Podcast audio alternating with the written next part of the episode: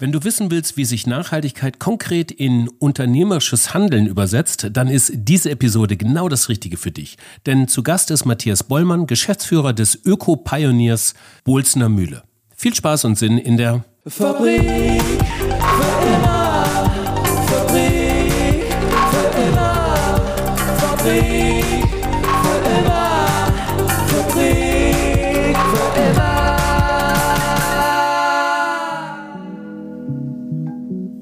Ja, hi, hi, hi und herzlich willkommen zu einer neuen Episode der Fabrik für immer. Für diejenigen, die zum ersten Mal zuhören, mein Name ist Frank Schlieder. Ich bin euer Host in der Gedankenkantine unserer kleinen, aber feinen virtuellen Fabrik.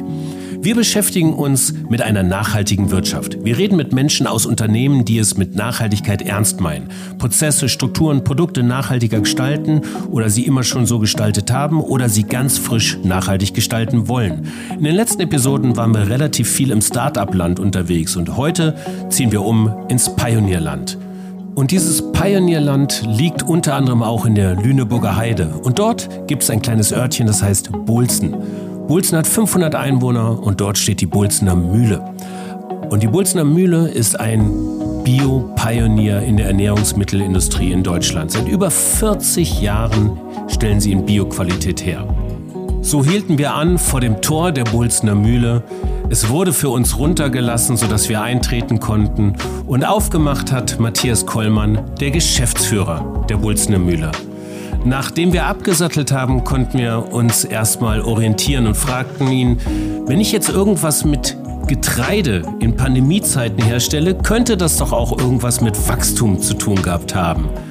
Es sei, halte es uns entgegen, sodass wir interessiert weiterfragten, was bedeutet das eigentlich? Wachstum und Bioqualität. Kann überhaupt alles Bio werden? Und was bedeutet eigentlich nachhaltiges Wirtschaften im Kontext der Bolzener Mühle? Das alles ist Teil dieser Podcast-Episode rund um nachhaltiges Wirtschaften. Seid gerne mit dabei mit unserem Gastgeber Matthias Kollmann. Hallo Frank, äh, erstmal vielen Dank, dass ich da sein darf. Ähm, ja, wir, lass uns gleich einsteigen. Ich äh, bin Matthias Kollmann, bin 51 Jahre alt, wohne hier im wunderschönen äh, Landkreis Uelzen in der Lüneburger Heide mit meinem Sohn und mit meiner Familie. Und äh, meine Hobbys äh, sind Natur. Mountainbiken, Joggen, wobei ich fairerweise dazu sagen muss, das Joggen kommt im Moment ein bisschen zu kurz.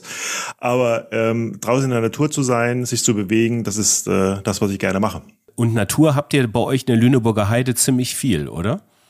Extremst viel. Also ihr müsst unbedingt in die Lüneburger Heide kommen, wenn die Heide blüht. Das ist ein Naturerlebnis hier bei uns in, in der Lüneburger Heide. Bolzen ist ein kleiner Ort. Ich habe gehört, ich, ich habe gelesen, knapp 500 EinwohnerInnen, wenn ich da richtig informiert bin. Wie viele Beschäftigte hat denn die Bolzener Mühle? Wir haben 300 Beschäftigte. Äh, die kommen zwar nicht alle aus Bolsen, die kommen hier im Umkreis von Bolsen. Ähm, so um die 30 bis 40 Kilometer kommen unsere Mitarbeiterinnen und Mitarbeiter. Ähm, ja, wir sind ein kleines Dorf, weil äh, unsere Ursprungsmühle ist noch die äh, rauschende Mühle am klappernden Bach. Ja? Ähm, oder oder umgedreht die klappernde Mühle am rauschenden Bach. Weil wir sind eine Wassermühle und ein Teil unserer Energie entsteht auch noch durch dieses Wasserwerk. Also ihr seid fest in der Region verankert seit vielen Absolut. Jahren. Und wenn man auf die Unternehmensgeschichte zurückblickt, ihr habt da auf eurer Webseite so einen Über-uns-Bereich, da kommt man natürlich auch auf die Gründung dieser äh, Geschäftseinheit Bolsener Mühle. Aber im Grunde genommen geht das schon zurück auf das, ich glaube, 12. oder 13. Jahrhundert, in der ähm, der Mühlenbetrieb in der Region schon angefangen hat, richtig? Ganz genau, ganz genau. Also die, die Mühle ist schon äh, schon in den zwölf im, im Jahre 1200 erwähnt worden, äh, erwähnt worden hier. Äh, solange ist sie noch nicht im Besitz der Familie Krause. Äh, das ist äh, deutlich kürzer. Aber ähm, was das Besondere ist, die Mühle wurde eben vor 40 Jahren äh, von Volker Krause umgestellt oder, oder geändert äh, in eine klassische Biomühle. Und zwar aus einem ganz einfachen Grund. Äh, zu dem damaligen Zeitpunkt gab es das äh, Mühlenstilllegungsgesetz. Das heißt, die Mühle, die Mühle war dem, war dem Scheitern, zum, zum, zum Scheitern verurteilt.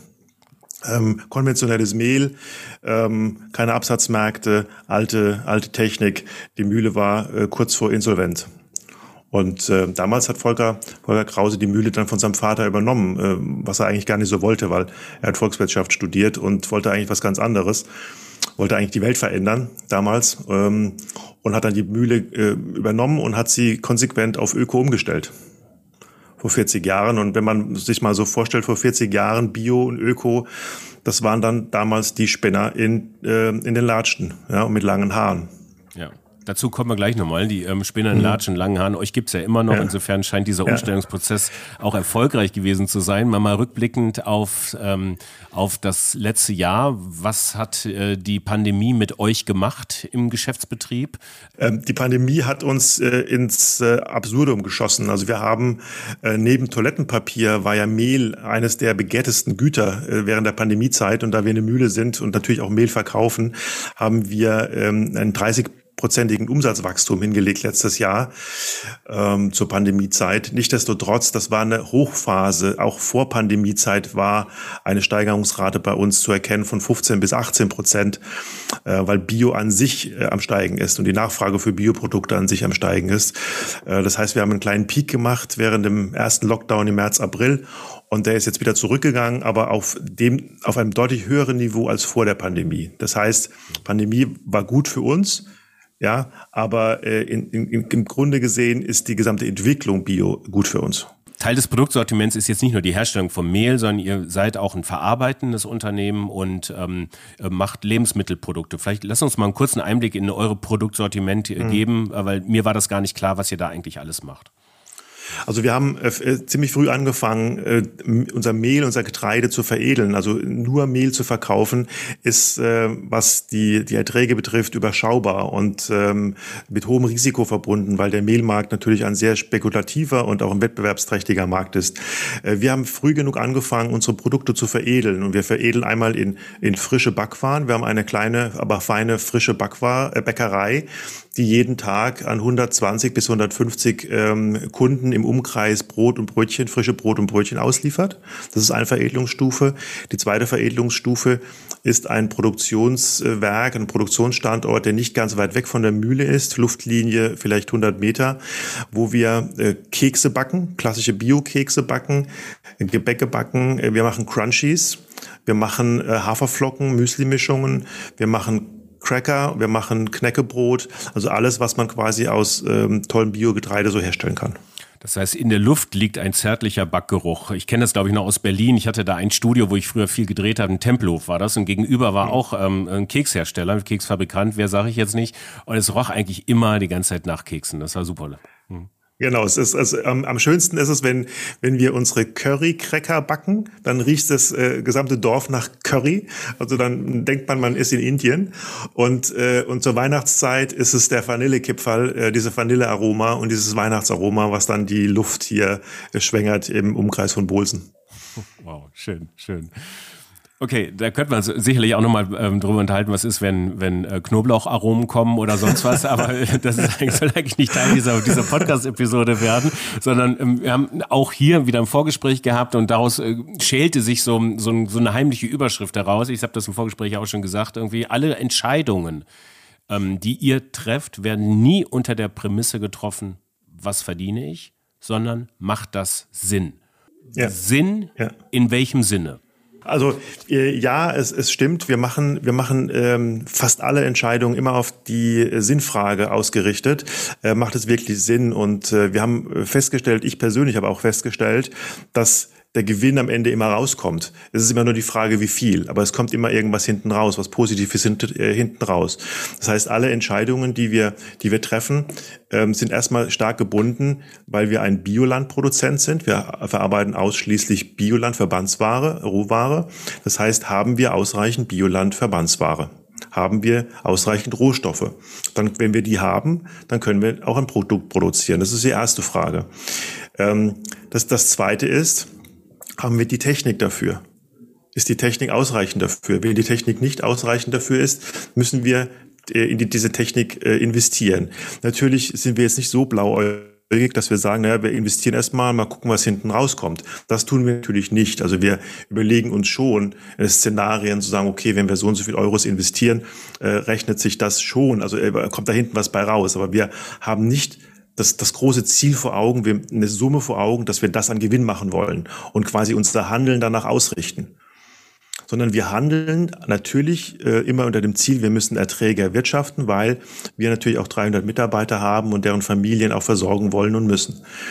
Und das Dritte ist, bringt's was der Region? Also hat, hat, haben wir einen Nutzen für die Region, weil wir sind ein, ein, ein, ein haben einen starken, einen starken ähm, äh, eine starke Nähe zur, zur Region, was ja auch sehr nahe liegt als Mühle, weil äh, wenn Sie was müllern wollen, brauchen Sie Landwirte, die irgendein Getreide anbauen. Und das soll in der Regel hier aus der Region kommen. Ähm, also knapp, knapp 90, 85 bis 90 Prozent unserer Rohware kommt hier aus der Region. Und äh, nur gut, äh, einen Curry oder eine Vanille äh, kriegen Sie eben nicht hier in Lüneburg oder in Niedersachsen. Das müssen Sie irgendwo separat einkaufen. Aber ähm, das, das ist so der, die, die zweite Sinnfrage. Was bringt's der Region? Können wir, können wir ähm, ähm, mit unseren Landwirten äh, Dinge hier anbauen, die wir dann auch äh, als Endprodukt verarbeiten? Ihr habt vor mehr als vier Jahrzehnten angefangen ähm, mit, ähm, mit Bioprodukten. Und das bedeutet ja auch, dass die, ähm, in diesem Fall die Rohstoffe ähm, auch bio sein müssen. Und das bedeutet aber auch, dass wenn ihr in der Region verwurzelt seid, mehr oder weniger auch die Bauern ähm, nach biologischen Kriterien ihr Getreide anbauen. War das zu der Zeit schon so, dass die Bauern auch schon alle Bio angebaut hat oder musstet ihr mit ihnen in die Kommunikation gehen? Also wir mussten, wir mussten äh, damals in die Kommunikation gehen und wir müssen das eigentlich, es ist immer so ein, ein ongoing process, sage ich. Das ist ein dauerhafter Prozess, mit dem Bauern in der Kommunikation zu, zu sein, ähm, weil so ein Umstellungsprozess für einen Bauer auch eine wirtschaftlichen, ein wirtschaftliches Risiko darstellt. Und, ähm, und wir haben damals, also in, in, in, der, in dem Fall Volker Krause hat damals die Landwirte schon finanziell und mental und, und mit Know-how unterstützt, eben umzustellen auf Biogetreide. Und das tun wir heute auch weiterhin. Also es gibt genügend Landwirte hier im Umkreis, die noch nicht auf Bio umgestellt haben und die unterstützen wir. Das heißt, wir sind in einem ständigen Dialog mit ihnen. Okay, also wie macht ihr das? So eine Umstellung von herkömmlicher Landwirtschaft auf Biolandwirtschaft. Und vielleicht mal kurz einen Exkurs, Klammer auf. Wie funktioniert das? Mhm eigentlich und was droht an Umsatzausfällen und wie kompensiert ihr das? Also ähm, Umsatzausfälle drohen da eigentlich gar nicht. Das ist im Endeffekt eine Ertragsfrage. Der Landwirt, wenn er sich entschlossen hat, umzustellen, muss halt im ersten Jahr, ähm, hat er also eine, eine Ausbeute auf seinem Feld, die kann er erstmal nur als Futter, Futtermittel quasi verarbeiten, weil es hat weder den Biocharakter, ähm, und muss er also eine Alternative schaffen und muss, muss dort quasi ähm, dieses, dieses Produkt in, in die Futterindustrie geben als Futtermittel. Im zweiten Jahr ist es dann ein ja ein, ein, ein Biogetreide, ähm, was er dann auch vermarkten kann mit vielleicht auch einer geringeren Ausbeute. Und im dritten Jahr hat er dann im Best Case ähm, auch 100 Prozent äh, Biolandgetreide, was er dann mit uns ähm, vermarktet. Das heißt, er hat im, im schlimmsten Fall oder im besten Fall im dritten Jahr quasi wieder seine Wirtschaftlichkeit, einigermaßen seine Wirtschaftlichkeit hergestellt. Und in, in den ersten beiden Jahren äh, braucht es, also wir haben das damals, haben wir das unterstützt, oder Volker Kraus hat es damals wirtschaftlich unterstützt. Heute gibt es Fördermittel dafür. Also es gibt sogenannte Umstellungsberater, die in den Ländern unterwegs sind und eben äh, umstellungswillige Landwirte so beraten und auch Fördermittelanträge stellen, damit sie diese ersten beiden Jahre ähm, überstehen. Wie definiert ihr eure unternehmerische Verantwortung dann in dem Prozess der Umstellung eines ähm, in, in eine biologische Landwirtschaft? Also unsere, unsere Verantwortung ist A, wir sind der Abnehmer. Wir sind der Verarbeiter von Biogetreide hier im Umkreis. Das heißt, wir sichern unserem Landwirt eine Abnahmegarantie zu. Er kann dieses Produkt hier bei uns verkaufen. Und das Zweite ist, wir sind so divers aufgestellt. Das heißt, wir sind jetzt keine klassische 100% Weizenmühle, sondern wir verarbeiten die gesamte Range von äh, Getreidefrüchten, also von äh, Dinkel, Weizen, Roggen, die ganz klassischen Getreidesorten bis hin zu Einkorn, äh, Lichtkornroggen, äh, Emmer, also alle diese Sonder ähm, äh, Produkte, die äh, auch mit angebaut werden. Das heißt, wir sind so divers aufgestellt. Der Landwirt bekommt in der Regel alle seine Kulturen bei uns unter. Habt und ihr Hafer äh, das auch? macht uns zu Vorteil. Hafer haben wir auch, selbst ja, Hafer, Hafer machen wir auch. Ähm, machen wir allerdings im Moment noch nicht in der eigenen Mühle, weil wir noch nicht flocken können. Aber das wird jetzt auch demnächst kommen. Okay. Ähm, also, so dass wir dem, dem Landwirt im Endeffekt eine, eine, eine Möglichkeit geben, alle seine, seine Früchte, die er quasi erntet, bei uns auch zu verkaufen. Wie bekommt ihr denn dieses nachhaltige Mindset, diese nachhaltige Haltung im Unternehmen weiter kommuniziert? Also gibt es, gibt es Werteschulungen oder ist die Einstellung, die nachhaltige Einstellung einfach da? Das ist eine, sehr gute Frage. Das, ich kann, ich glaube, ich kann die gar nicht so richtig beantworten, weil es irgendwie, äh, wie du schon sagtest, einfach äh, so da ist. Ne? Äh, da gibt's gar keinen so festgelegten Prozess dahinter, sondern es sind einfach Elemente, die ich so wahrnehme hier. Ähm, zum Beispiel alle unsere neuen Mitarbeiter und Mitarbeiterinnen bekommen eine Nachhaltigkeitsschulung. Alle bekommen eine Produktschulung, sie bekommen eine Qualitätsschulung. Äh, unsere Mitarbeiterinnen und Mitarbeiter haben die Möglichkeit, äh, ein Jobrad zu leasen, also dass sie quasi mit dem Fahrrad hierher kommen können oder mit dem, mit dem Fahrrad sich bewegen. Unsere Mitarbeiter bekommen Angebote für Fitness und Sport. Unsere Mitarbeiter können hier äh, am Standort selbst, wir haben Ackerflächen freigeschaltet, wo sie quasi einen eigenen Acker bewirtschaften können, um an die Produkte ranzukommen. Also jeder kann sich über, über ähm, die Ackerhelden äh, einen Acker hier mieten bei uns für, äh, glaube 40 Euro im Jahr und den bekommt er bepflanzt und dann muss er den halt eben pflegen und, und kann ernten und ähm, um die, um die Mitarbeiter und Mitarbeiter eben auch an diese Produkte, an dieses, also das Ur, die, die Urprodukte quasi heranzuführen. Das sind alle so Maßnahmen, die wir, die wir hier so durchführen und die uns äh, höchstwahrscheinlich im Wesentlichen unterscheiden zu anderen Unternehmen. Aber das ist eine ganze Menge. ja, es ist auch eine ganze Menge, wobei man fairerweise dazu sagen muss, Frank, ähm, so dieses, diese Ausgeglichenheit, es gibt ja dieses Drei-Säulen-Modell der, der nachhaltigen Unternehmensführung, sozial, ökologisch und ökonomisch. Ja, äh, man muss fairerweise dazu sagen, wir sind wir sind ständig in dieser Entwicklung. Also wir, wir also natürlich haben wir das Ziel, alle diese drei Säulen einigermaßen ausgeglichen zu erleben und zu installieren hier bei uns im Unternehmen. Aber wenn man fairerweise auf das Unternehmen draufschaut, dann sind wir sicherlich noch nicht am Optimum angekommen. Aber wir arbeiten jeden Tag daran und ähm, und gucken, dass wir, dass wir eben im sozialen Bereich uns äh, dieses Thema der der Führungs der weiblichen Führungskräfte ausgewogen darstellen, das Thema der fairen Entlohnung, der, der Entlohnung, dass die Mitarbeiter auch davon leben können. Ähm, das, äh, das Öko Ökologische ist eigentlich unser Kernthema. Äh, das sind wir eigentlich ganz gut aufgestellt, weil wir eben nur mit Bio arbeiten und, und auch dieses regionale Thema uns wichtig ist. Wir haben mittlerweile Nachhaltigkeitsbericht der uns klar klar zeigt, wo sind unsere Lücken noch, wo müssen wir noch mal ran. Äh, wir wissen, wie viel CO2 äh, wir emittieren. Das sind alles Themen, äh, da sind wir noch nicht perfekt, aber wir arbeiten da wirklich hochkonzentriert jeden Tag daran. Ähm, sag mal, wie macht sich denn eure Nachhaltigkeitsstrategie in der Praxis bemerkbar? Gibt es da KPIs, nach denen ihr äh, arbeitet? Ähm, wie macht sich das im unternehmerischen Handeln konkret bemerkbar? Also mal zwei Beispiele. Die Frage ist, äh, wie viel, also Zielsetzung, was wir uns jedes Jahr äh, aufs Neue stellen, ist, wie viel Prozent unserer Rohware muss äh, Verbandsware sein? Da haben wir uns jedes Jahr ein Ziel gesetzt und, ähm, und ändern quasi unsere, unser Einkaufsverhalten der Rohware in den Markt. Wir äh, stellen uns dann die Frage, reichen die aktuellen landwirtschaftlichen Betriebe aus, die wir haben? Wenn es neue braucht, sind es ausreichend Biolandbetriebe? Also wir überprüfen quasi die, die Rate der Verbandsware in, uns, in unseren Einkaufsvolumen. Das ist, so, das ist so ein Ziel und das wird jedes Jahr aufs Neue hinterfragt. Ein zweites Beispiel ist die CO2-Emission. Ähm, wir haben uns als Ziel gesetzt, 2025 klimapositiv zu sein. Und ähm, damit haben wir letztes Jahr angefangen und haben uns ähm, angeguckt, äh, weiß nicht, ob dir Scope 1, Scope 2 was sagt von der, von der Klima, ähm, äh, von der Klimaanalyse und wir haben äh, in Scope 1 und 2 uns genau angeguckt, wo, wo liegen wir da heutzutage, mit wie viel äh, CO2-Tonnagen ähm, und wie können wir die kompensieren. Und vor allem, wie können wir sie verbessern? Also wir wissen zum Beispiel, dass unser gesamter Fuhrpark, Dienstwagen sowie Lkw-Fuhrpark, wie viel CO2 er emittiert und haben daraufhin entschieden, dass wir ab dem Jahre 2022 nur noch E-Fahrzeuge für unseren Außendienst das heißt, äh, damit einhergehend äh, wird eine E-Ladestation geben hier bei uns im Haus oder am Haus, wo dann eben äh, unsere PKWs auch aufgeladen werden können. Das sind solche Ziele, die wir uns dann auf jedes Jahr aufs Neue stellen, hin zu eben zur Klimapositivität. Mm, also die Ziele, die ihr euch jetzt stellt, betreffen ja eure unmittelbar eigene Geschäftstätigkeit, Scope 1 und 2. Wie verhält es sich denn im Scope 3, also in der Geschäftstätigkeit mit Lieferanten, in diesem Fall vielleicht Speditionen, die eben nicht auf E-Ladesäulen und so weiter, ähm, die eben nicht auf E-Ladesäulen gehen gerade, sondern vielleicht noch eine andere Strategie haben. Wie laufen die Gespräche da ab? Also genau richtig. Also solange wir im, im Scope 1 und 2 uns bewegen, also unsere eigenen LKWs bewerten können, dann können wir diese Entscheidung auch ganz einfach treffen und können sagen, okay, wie wollen wir diesen Fuhrpark grün gestalten?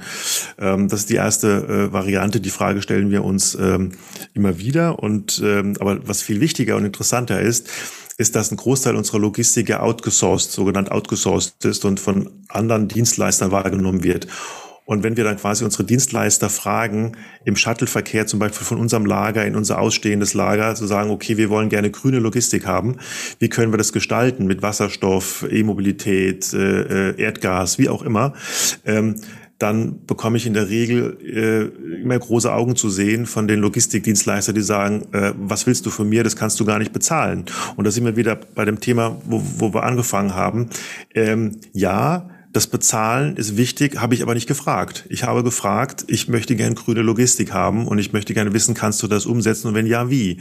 Und dann können wir gerne und wir sollten dann auch natürlich darüber reden, was kostet uns das. Aber das ist nicht der erste, die erste Frage. Die erste Frage ist immer, macht es Sinn, das, was wir tun und wir möchten das gerne ändern? Ich komme am nächsten Schritt. Wir, wir arbeiten uns jetzt so langsam vom, vom, vom Feld in die Fabrik rein, äh, also von, von außen nach innen. Und ähm, im nächsten Schritt äh, das Thema sinnvolle Entscheidungen treffen, fällt mir das Thema Produktionsanlagen zum Beispiel an. Du hast gerade gesagt, dass ihr noch eine weitere Produ Produktionsanlage ähm, baut, beziehungsweise jetzt für Hafer, glaube ich, ne, für die Haferverflockung, wenn ich das richtig verstanden habe. Ähm, was bedeutet in diesem Fall eine sinnvolle Investitionsentscheidung? Also im Sinne einer nachhaltigen Wirtschaftsstrategie? Strategie? Betrifft das die äh, Maschinen, die ähm, gebaut werden? Betrifft das das Gebäude?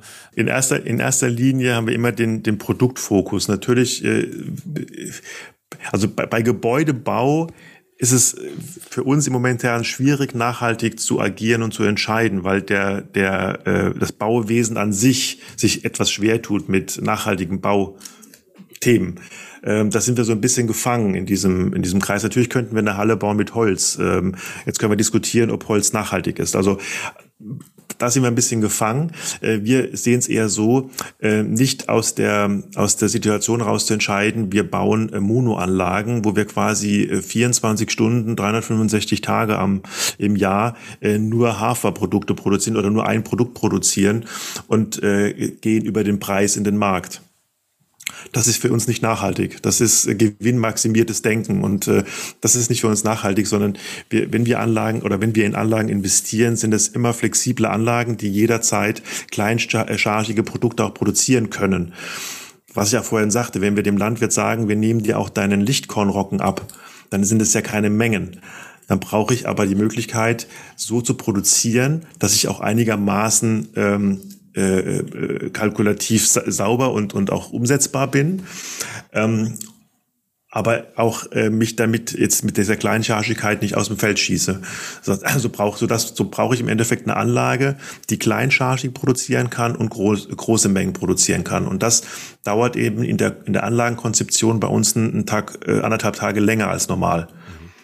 Ja, mhm weil, weil wir uns wirklich Gedanken machen, wie können wir, wie können wir äh, diese, diese Nachfrage auch im, produktionsmäßig abdecken. Und die zweite Situation, die dann auch kommt, es kostet meistens 1,50 Euro 50 auch mehr die Anlage als die normalen Highspeed-Anlagen, äh, die es so gibt. Kann man denn, kann man denn besser nachhaltig wirtschaften, wenn man jetzt nicht finanziert ist? Vermehrt vermehrt.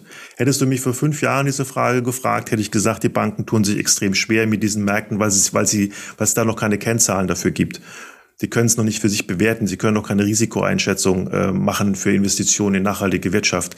Aber ich würde sagen, seit zwei, drei Jahren vermehrt äh, ähm, sind und Unternehmen wie wir sind für, auch für Banken sehr interessant, weil sie eben Zukunft äh, bedeuten und äh, eine Sicherheit bedeuten, also gerade wir, wenn, wenn, wenn, sie sich, wenn du dir anguckst, dass der Biomarkt an sich letztes Jahr um 20 Prozent gestiegen ist, warum soll eine Bank nicht in uns investieren? Ja, natürlich sind wir eine sichere Bank auch für die Bank. Ähm, wobei wir jetzt äh, zum ersten Mal die Entscheidung getroffen haben, äh, nicht Fremdkapital über eine Bank zu finanzieren bei einer Investition, sondern auch in dieses Crowd-Investing äh, einzusteigen, weil wir gesagt haben, wir möchten gerne äh, die Gesellschaft an dem Misserfolg und dem Erfolg unseres Unternehmens teilhaben lassen. Und ähm, haben letztes, haben dieses Jahr eine Crowd-Investing-Kampagne gestartet zur Finanzierung eines Projektes und äh, waren total überrascht, wie erfolgreich wir da waren.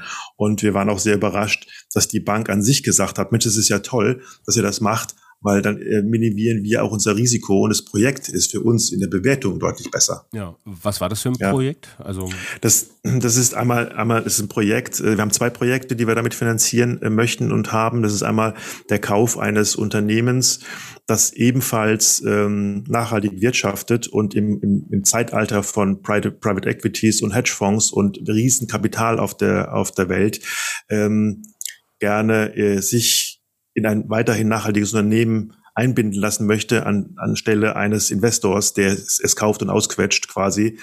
Ähm, so haben wir äh, gesagt, okay, wir würden gerne die Verantwortung für, diese, für dieses Unternehmen übernehmen und möchten es mit in diese Gruppe mit einbinden. Und das zweite Projekt war eine Investition in eine neue Anlage, äh, die vierte A-Produktionsanlage, die wir hier in Bohlsen installieren wollen. hm, okay. Und w- welche Höhe, also was, was kann man an Crowd-Investing da mittlerweile rausholen im Bereich ähm, als Mittelständler, Mittelständler, nachhaltig wirtschaftendes Unternehmen?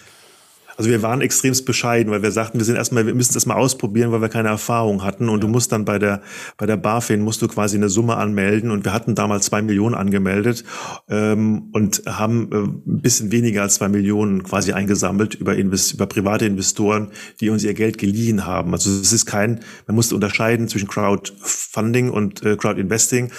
Beim Investing ist es so, dass jeder Privatanleger, der uns Geld gibt, auch einen Zinssatz bekommt. Also er bekommt Geld zurück jedes Jahr.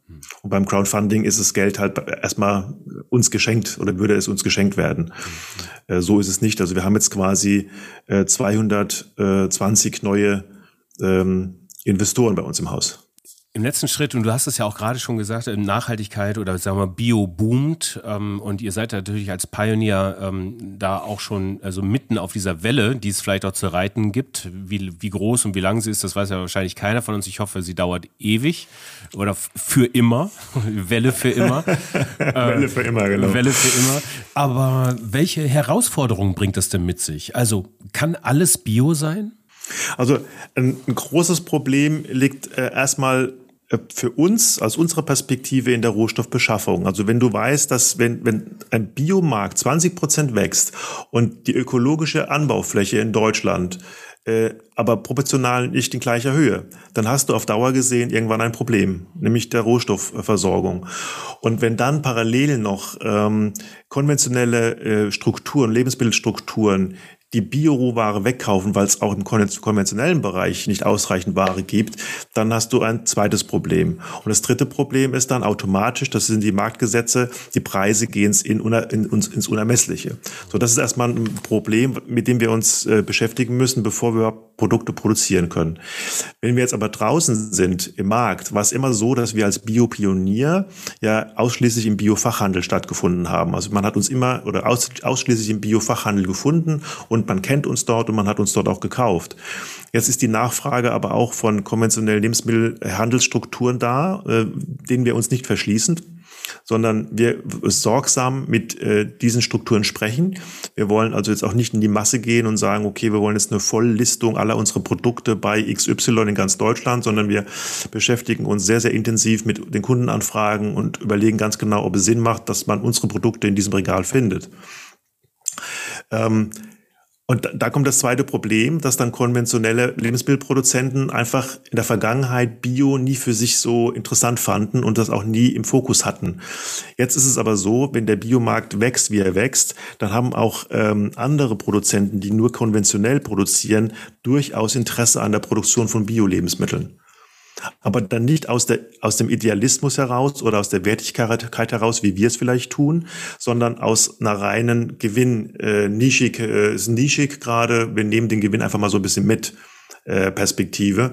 Und äh, das bringt natürlich den absoluten Preisdruck äh, für die einzelnen Produkte, dem wir uns aber nicht stellen. Das heißt, wir sagen dann nein. Also wenn wir, weil wir wollen A, unseren Landwirt fair bezahlen, das ist uns sehr wichtig. Dafür gibt es ein Basispreismodell für den Landwirt, damit wir, damit er ein auskömmliches Einkommen hat, um eben davon leben zu können.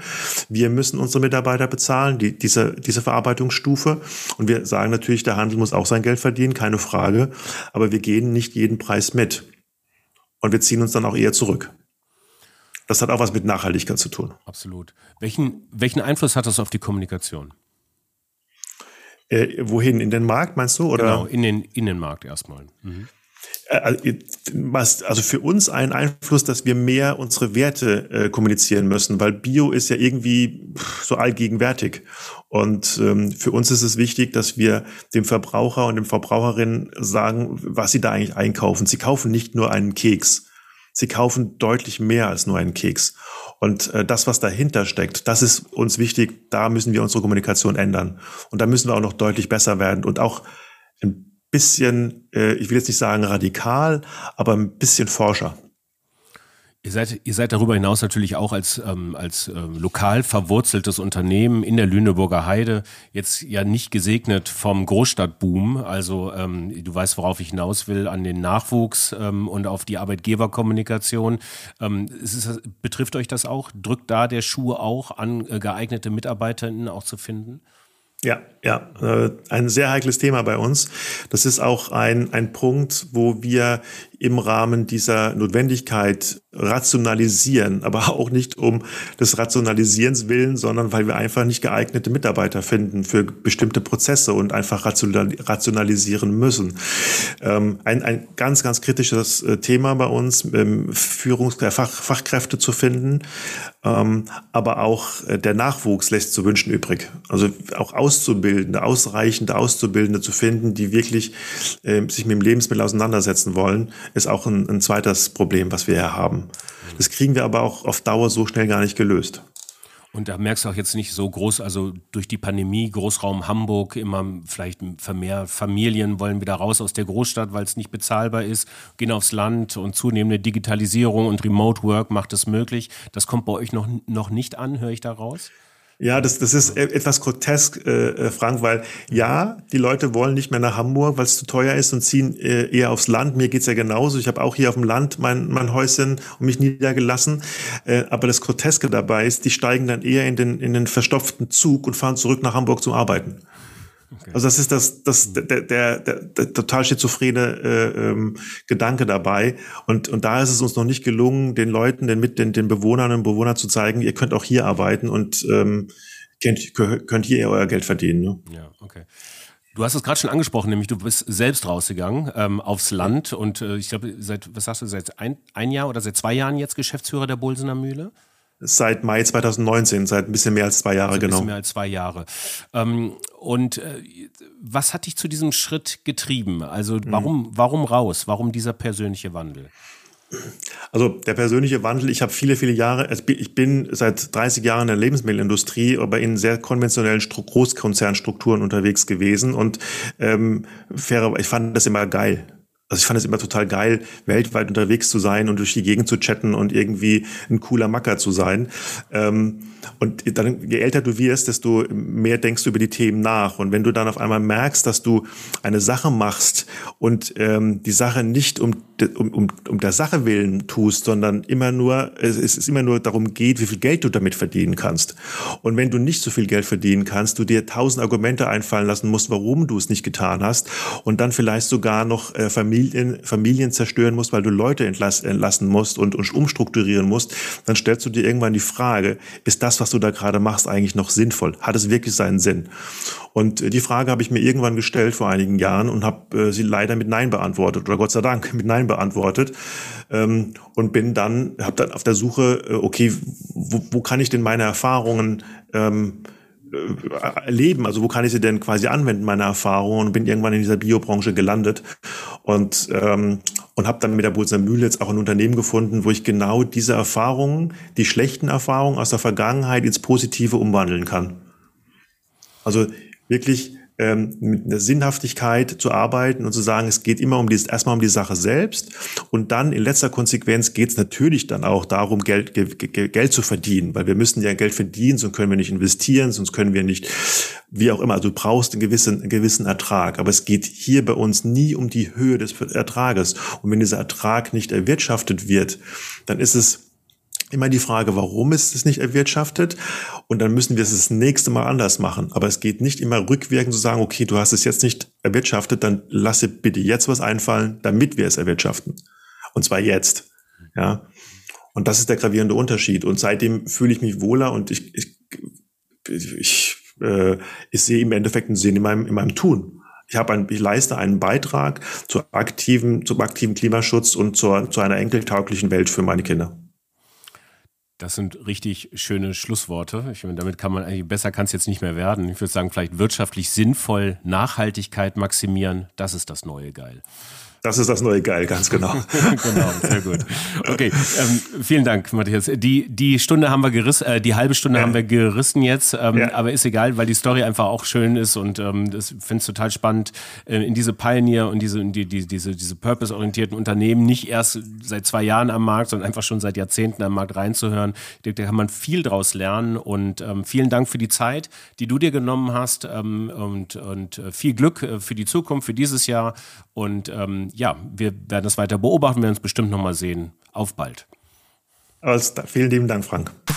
Das war die Fabrik für immer mit Matthias Kollmann von der Bolzener Mühle. Wenn euch diese Episode gefallen hat, dann dürft ihr uns das natürlich sagen, indem ihr uns zum Beispiel eine gute Bewertung bei Apple Podcast gibt oder gleich einen guten Kommentar schreibt oder indem ihr uns eine E-Mail schreibt an info@fabrikfürimmer.com oder mir Frank Schlieder eine Direktnachricht bei LinkedIn. Ich kann euch nur dazu animieren, vernetzt euch mit uns, stellt uns Fragen oder auch gerne Themenvorschläge.